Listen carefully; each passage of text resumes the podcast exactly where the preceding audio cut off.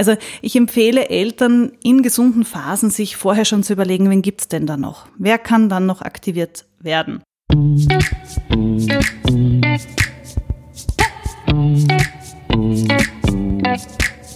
Willkommen bei Gesund informiert, deinem Podcast, der Gesundheit verständlich macht. Bianca und Anja bringen Licht in den Dschungel der Gesundheitsinformation. Wissenschaftlich gesicherten Infos, hilfreichen Tipps und spannenden Interviewgästen bist du immer gesund informiert. Herzlich willkommen zum Gesund informiert Podcast.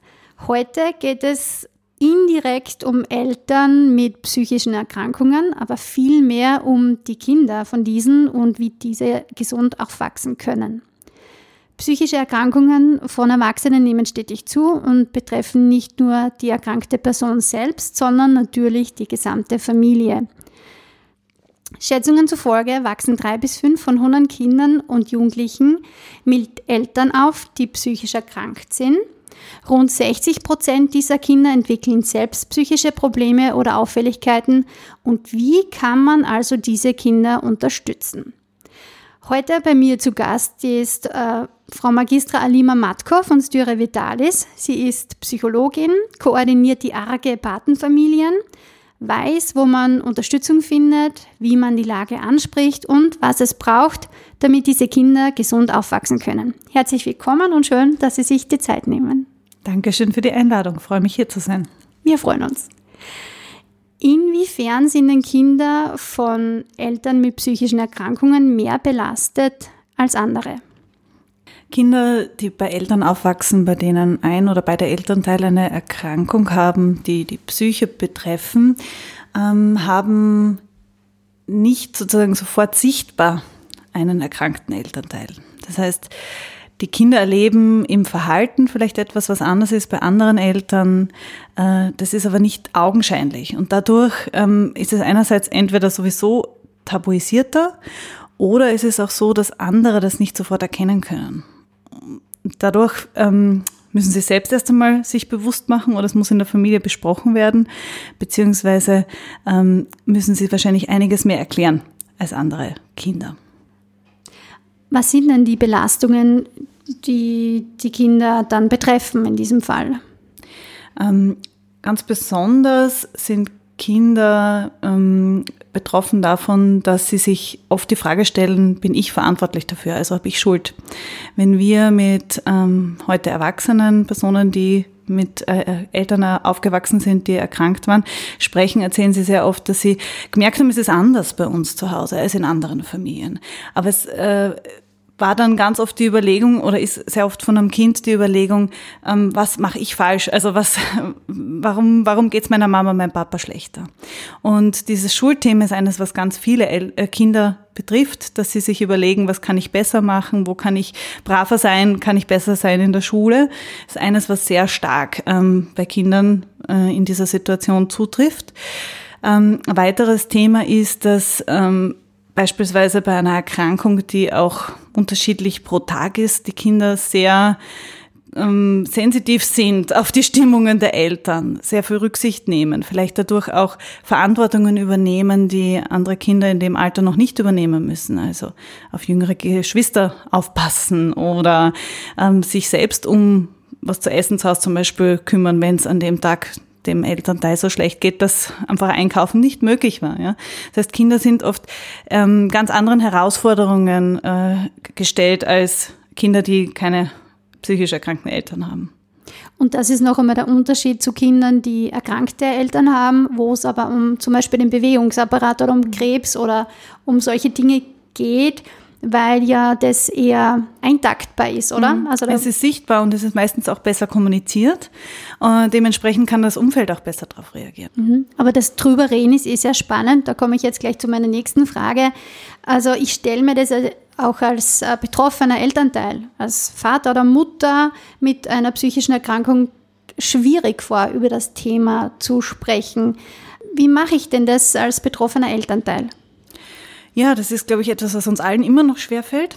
Ich bin Psychologin und habe von meinem Studium natürlich äh, professionell gelernt, wie man darüber redet.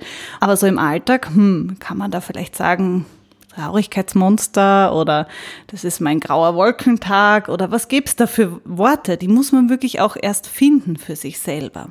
Und so geht's natürlich vielen von uns. Und ich glaube, das darf man auch sich selber nicht vorwerfen, dass einem das schwerfällt, zu Beginn darüber zu reden. Wir alle haben wenig Übung da drinnen. Ähm, daher überlegen, welche einfachen Worte finden wir dafür. Was ist das Gefühl dahinter, ähm, das vielleicht jetzt auch schwierig für mich ist, dass er präsent ist? Ähm, wie versteht ein Kind das auch gut? Woran, an welchen Symptomen merkt man das auch? Also bin ich dann so müde und kann nicht gut aufstehen oder bin ich dann sehr ärgerlich und ungeduldig und also das sind ja die Dinge, die das Kind auch merkt. Das heißt, an dem kann man sich ganz gut entlang handeln, auch drüber dann zu reden anhand dessen. Merkst du, ich bin heute nicht so gut drauf, ähm, heute fällt mir das und das schwer. Und einladen, auch wirklich gemeinsam mit dem Kind vielleicht Worte dafür zu finden. Gibt es da noch mehr Tipps jetzt für die unterschiedlichen Altersgruppen, womöglich auch von den betroffenen Kindern, Schrägstrich Jugendlichen? Mhm. Ähm, ich glaube, einleitend ist es immer ganz gut zu fragen, woran merkst du das? Dass was anders ist oder dass er kein guter Tag ist.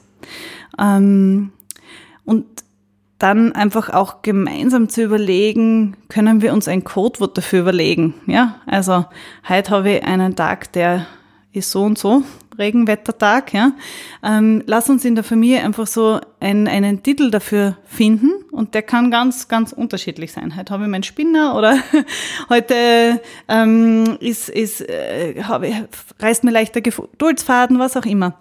Das heißt, gemeinsam Sprache zu entwickeln, ist ein ganz wichtiger Aspekt.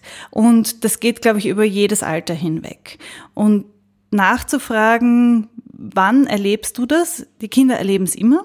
Also ganz viele Eltern glauben ja, reden wir lieber nicht drüber, belastet man das Kind nicht. Also es ist einem ganz guten Glauben, das Kind zu schützen. Aber die Kinder kriegen es mit. Ja? Alle Angehörigen bekommen es mit, wenn es jemandem nicht gut geht. Das ist eine Atmosphäre, die man oft sehr schnell spürt. Man geht in einen Raum und kriegt schon mit, oh, heute ist so oder so. Ähm, und wenn wir aber gemeinsame Sprache dafür entwickeln, dann kann man es direkt ansprechen und kann auch gemeinsam überlegen, was tut dann jedem Betroffenen gut. Also was ist dann für mich als Kind, was, was mache ich dann, wie gehe ich damit um? Ähm, suche ich mir dann zum Beispiel einen anderen Erwachsenen, mit dem ich an dem Tag Dinge machen kann? Gehe ich zu Freunden, gehe ich zu Nachbarn ähm, oder umgekehrt, was braucht dann der Elternteil, damit der dann auch gut wieder zur Ruhe kommt, dass der Unterstützung bekommt. Wo bekommt denn der Unterstützung?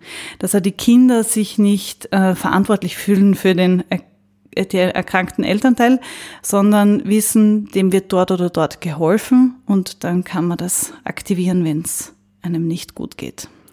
Ich stelle mir nur vor, jetzt bin ich erkrankt, habe alle Hände voll zu tun, dass ich mit dieser Erkrankung umgehe, leide wahrscheinlich. Mhm. Und dann ist es manchmal, vermute ich, extrem schwierig, mit den Kindern darüber zu sprechen. Mhm. Könnte dann der Partner noch einspringen oder was sind da die Empfehlungen? Also je mehr Personen es gibt, die Ansprechpersonen sind, desto besser. Wenn es einen äh, gesunden Elternteil gibt, der das mit unterstützt, ist das ganz oft der Part, der dann das auch übernimmt, an den sich die Kinder ja auch natürlich dann wenden. Ähm, aber durchaus auch im pädagogischen Bereich zu überlegen, wenn es eine Kindergärtnerin gibt oder einen Kindergärtner, der bereit ist, auch da dann da zu sein. Also ich empfehle Eltern in gesunden Phasen sich vorher schon zu überlegen, wen gibt's denn da noch? Wer kann dann noch aktiviert werden? Und im besten Fall kann man sich wirklich mit dem Kind auch hinsetzen und sowas wie einen Hilfeplan zu überlegen. Das ist ein Vierzettel, wo dann draufsteht, wenn es mir nicht gut geht, merkst du das da und da dran, dann kannst du dich an so, so und so wenden, ja, und das schreiben wir dann gemeinsam auf, also die Oma oder die Tante oder den Freund von mir oder wie auch immer oder den Elternteil von einer Freundin. Ja. Je älter die Kinder werden, desto eher ist dann auch die eigene Peer Group natürlich Ansprechperson. Ähm, das heißt, dass man wirklich auch weiß, in dieser Situation kann ich dann den und den Anker auch für mich aktivieren. Ähm, aber auch, wo man auf diesen Hilfeplan draufschreibt, beispielsweise die Mama oder der Papa bekommt dann Hilfe dort und dort. Ja, und für dich ist in der Zeit gesorgt, weil du kannst dann zu dem und dem gehen, ja, wenn ich dann einen Arzttermin habe oder ins Krankenhaus muss. Das heißt, wenn man in eine Phase, wo man selber stabil ist, wo es einem gut geht, das gemeinsam bespricht, dann hat man was, woran man sich anhalten kann und orientieren kann als Erwachsener weil man ist ja dann selber auch in einer Phase, wo es einem nicht so leicht fällt, die Dinge strategisch anzugehen. Und genauso fürs Kind. Das weiß dann, dieser Hefeplan, der liegt dort und dann kann ich das und das tun.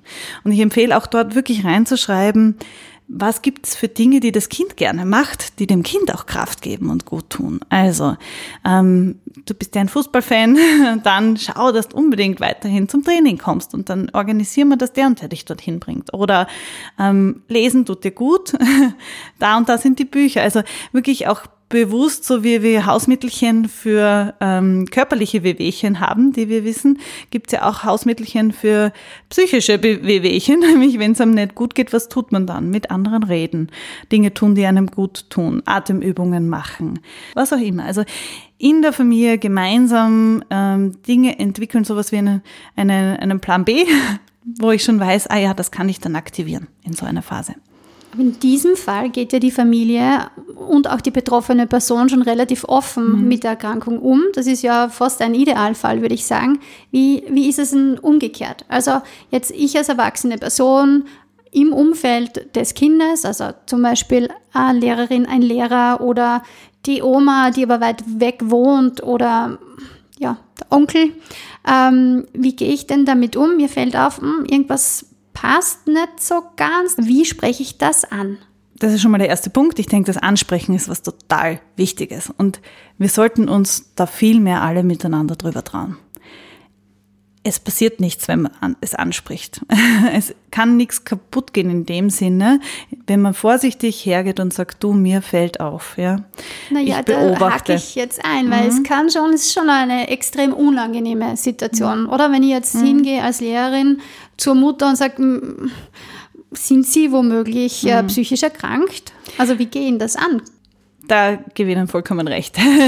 Ähm, in dem Fall eben gerade bei Pädagoginnen empfehlen wir immer zu sagen, mal sich anlässlich des Kindes zusammenzusetzen und zu sagen, ich beobachte, wir merken das und das und das. In letzter Zeit hat das Kind die Aufgabe oft nicht mitgehabt oder uns ist aufgefallen, dass eine Jause gefehlt hat oder solche Dinge und mal nachzufragen, warum das so ist und ob es Unterstützung braucht und ähm, dass man Dinge beobachtet hat, die man wirklich selber auch wahrgenommen hat. Also direkt in dem bleiben und keine Annahmen zu treffen, kann das sein, dass sie das und das haben, weil ich denke, das ist ja auch nicht die, die Position der Lehrerin. Aber das Kind ist meistens der gemeinsame Nenner und jeder Elternteil, auch äh, Elternteile die psychisch erkrankt sind, wollen, dass es ihrem Kind gut geht.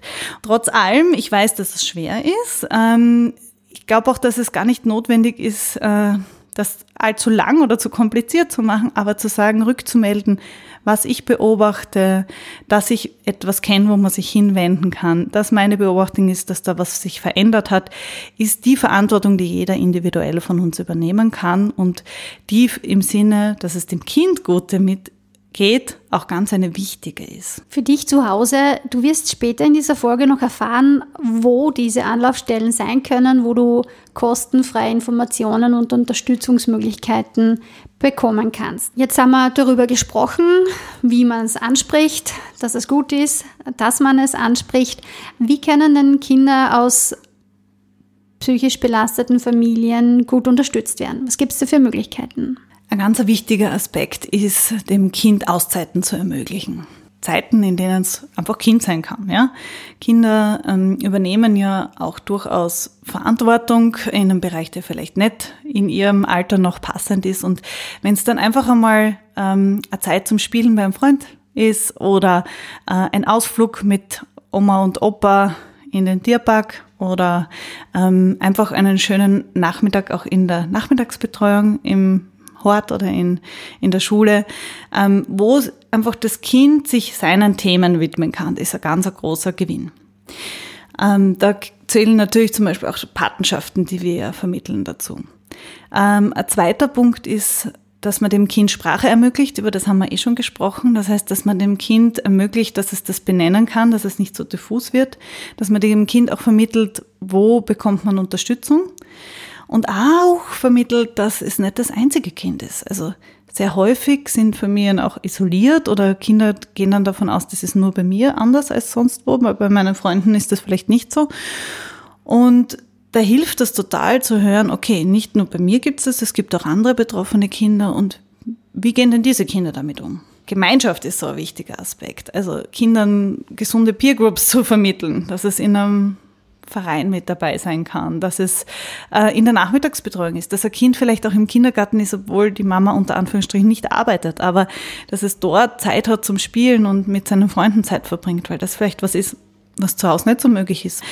Ähm, wir empfehlen auch immer, es gibt wirklich inzwischen eine große Bandbreite an Büchern für Kinder, die das Thema psychische Erkrankungsbilder, auch ganz nach speziellen Erkrankungsbildern, ähm, aufgreifen und wo man ähm, gemeinsam das auch durchschauen kann und äh, vielleicht anhand dessen dann auch gemeinsam überlegt, wie ist das bei uns? Wie, wie tun wir da?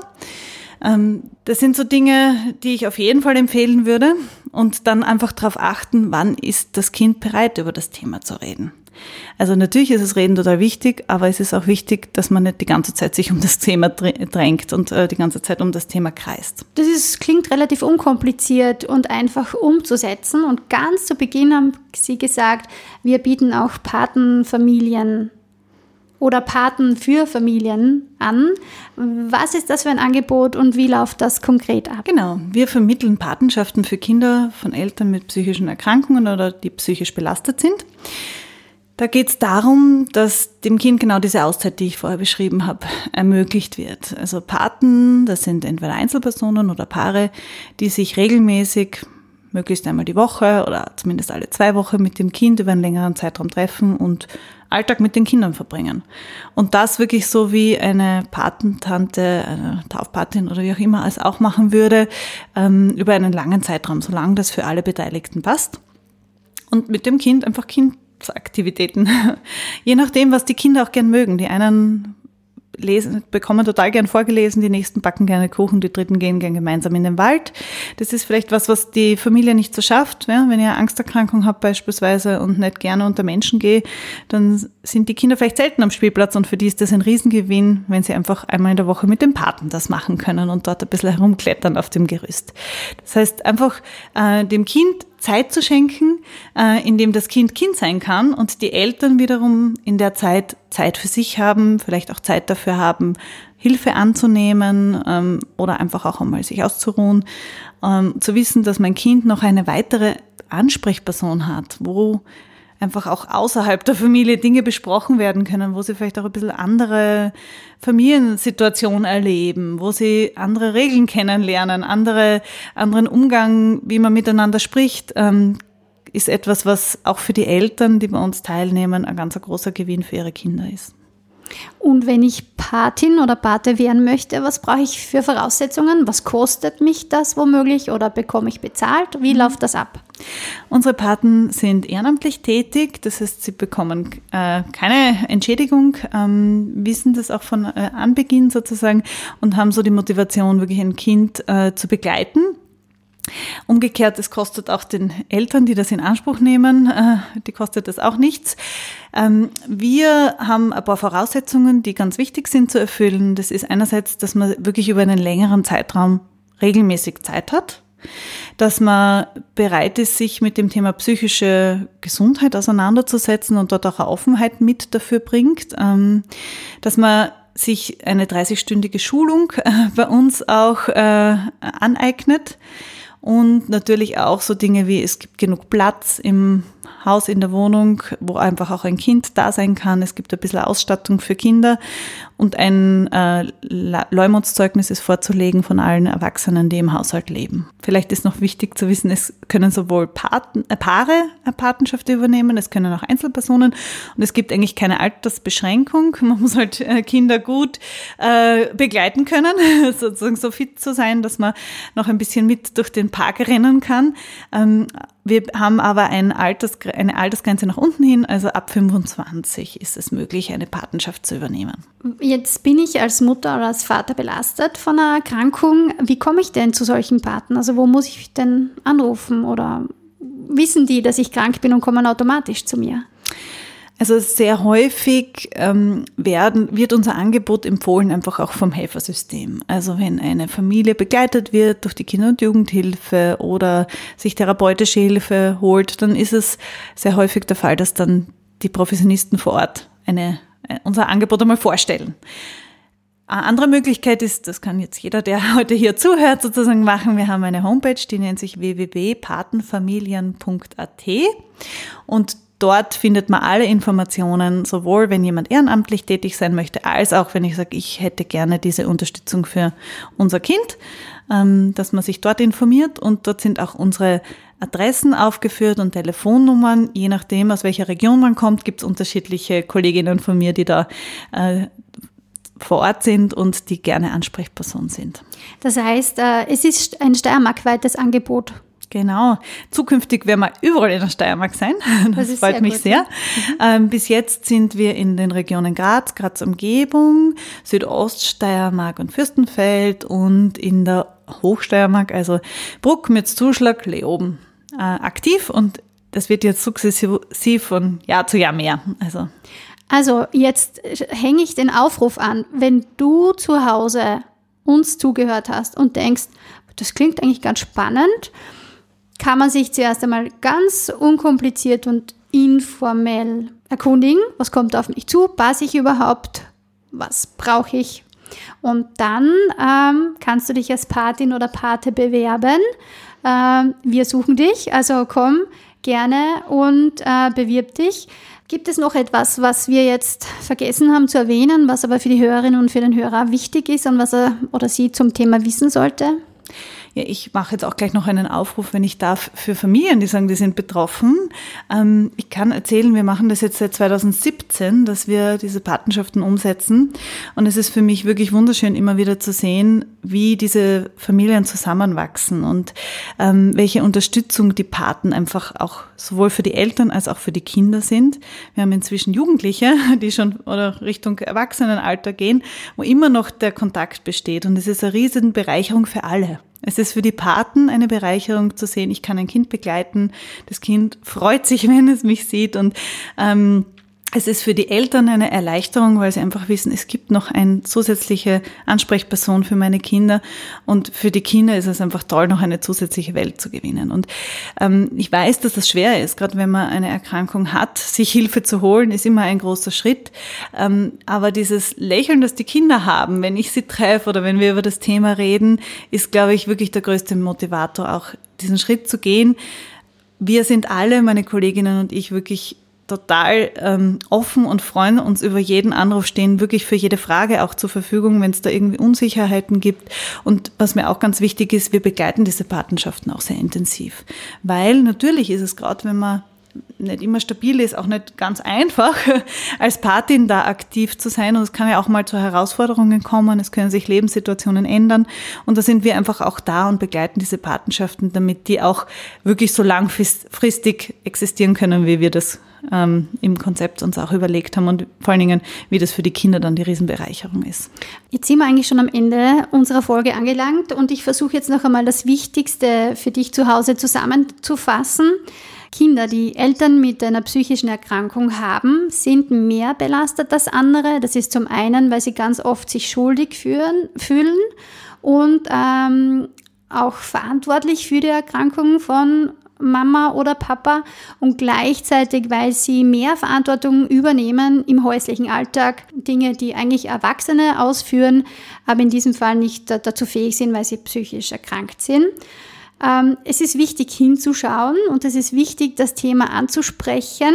Man kann nichts falsch machen beim Ansprechen, äh, aber ein Tipp ist gekommen von Alima Matko, dass man eher Dinge anspricht, die man beobachtet hat und keine Vermutungen äußert. Also wirklich Dinge, die man festmachen kann als Pädagogin, zum Beispiel die Aufgabe kommt nicht, was könnte der Hintergrund sein und äh, die Finger weglassen von Vermutungen. Es gibt Unterstützung Es gibt ein Professionistensystem, darüber haben wir noch gar nicht gesprochen, fällt mir jetzt gerade auf, nämlich wo kann ich denn ähm, Hilfe bekommen? Das werden wir jetzt dann gleich noch nachholen.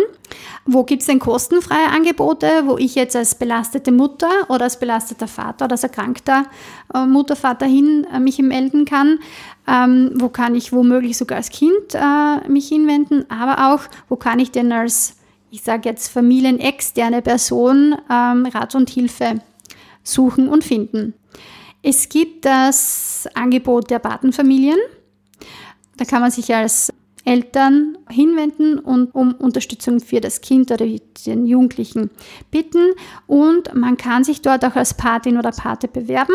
Es ist ja Aufruf, das bald zu tun und gerne zu tun ähm, denn die nächsten Schulungen und Kurse beginnen und äh, man gewinnt dadurch nicht nur das Kind oder der Jugendliche, der einen weiteren Ansprechpartner, Ansprechpartnerin gewinnt, sondern auch die betroffene Mutter oder der betroffene Vater, der da Auszeiten gewinnt und natürlich auch der Pater oder die Patin, die ja neue Freundschaften schließt, vermute ich jetzt einmal. Jetzt würde ich noch einmal zurückkommen.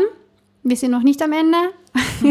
Das Wichtigste haben wir vergessen, nämlich wo kann ich denn hin anrufen? Also ich nehme an, dass Anrufen das, das Unkomplizierteste ist. Ich kann natürlich auch hingehen, aber wo sitzen denn Experten, die mich unterstützen können, wenn jetzt so ein Fall auftritt? Ja, wir haben vorhin schon über die Jugendlichen geredet. geredet. Da kann ich wirklich sehr warm die Seite visible.at empfehlen. Die haben auch einen Instagram-Account und eine Facebook-Seite dort sind wirklich ganz viele Peer Groups, also wirklich auch selbst betroffene junge Erwachsene, die über ihre Situation erzählen und was ihnen geholfen hat. Ähm, es gibt auch ähm, von HPE die Homepage verrücktekindheit.at.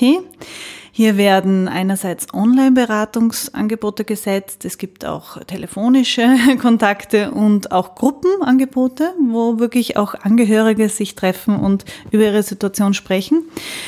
Hier in der Steiermark gibt es einige Beratungsangebote jetzt entweder für Erwachsene oder für Kinder separat. Also da kann ich durchaus auch darauf äh, auch wieder auf die Plattform psyche.at äh, empfehlen, wo dann alle Angebote gesammelt auch für Kinder, Jugendliche als auch für Erwachsene ähm, aufgezählt sind. Es äh, gibt sehr viele Einzel äh, Beratungsangebote, die da auch total ganz eine wichtige Hilfestellung sein können in der Situation. Meine letzte Frage an alle meine Gäste ist immer dieselbe, nämlich äh, was ist denn Ihr persönlicher Tipp für ein gesundes Leben? Also ich glaube, dass wir oft auch innerlich spüren, was wir brauchen und es gar nicht so leicht ist, das immer auszusprechen. Und natürlich als Psychologin ist das etwas, was, glaube ich, ähm, so ein bisschen in meiner DNA mit drinnen ist, einfach es einerseits sich selber gegenüber auch anzusprechen, aber auch anderen gegenüber anzusprechen, was man braucht.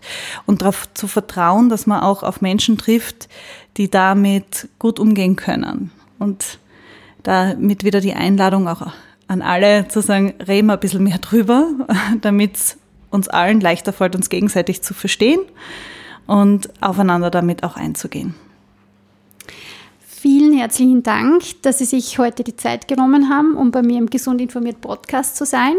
Danke für die Einladung. Wenn du mehr zum Thema Gesundheit wissen willst oder den Podcast nachhören möchtest, dann schau auf unserer Webseite gesund-informiert.at. Wenn du Themen für uns hast, die dich interessieren, dann schreibe uns unter gesund-informiert.gfstmk.at.